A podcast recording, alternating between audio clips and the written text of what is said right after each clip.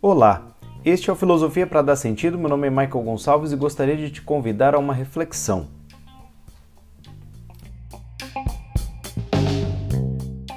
Ser ou não ser? Eis a questão. Acredito que a maior parte das pessoas atentas à cultura já ouviram a frase que figura na obra de Shakespeare, na obra Hamlet, quando ele quer parecer louco diante de um espectador estranho e furtivo e começa a olhar para uma caveira, declamar: ser ou não ser, eis a questão.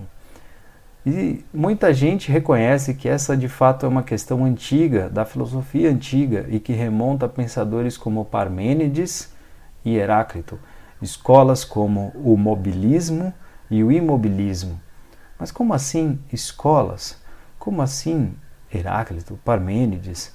Pois bem, no mundo antigo era bem comum que os filósofos se reunissem em grupos e discutissem questões que parecessem afins era comum que pessoas próximas dessem continuidade ao pensamento umas das outras, mesmo que com alguma diferença. Eles tendiam a se reunir em lugares específicos que ficaram conhecidos como escolas. Havia outros nomes que oportunamente vamos explorar, mas algumas escolas se tornaram célebres, outras nem tanto. Platão, Aristóteles são responsáveis pela divulgação de boa parte dessas escolas. Bom, Parmênides é um filósofo conhecido por afirmar a palavra ser e muitas vezes utilizar a palavra ou conceito de não ser.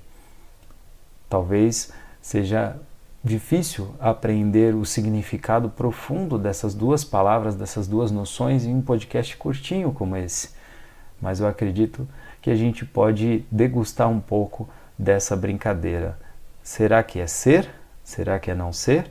Será que a realidade poderia ser uma mistura de ser e não ser? E talvez a pergunta de Hamlet é que estivesse incorreta, talvez a pergunta não fosse ser ou não ser, mas talvez será que haveria possibilidade de ser e não ser? Uma questão, uma brincadeira, uma coisa séria Muita gente se dedicou ao longo da história a essa questão. Será que a gente consegue pensar um pouquinho sobre isso? Veja os próximos episódios. Fez sentido para você?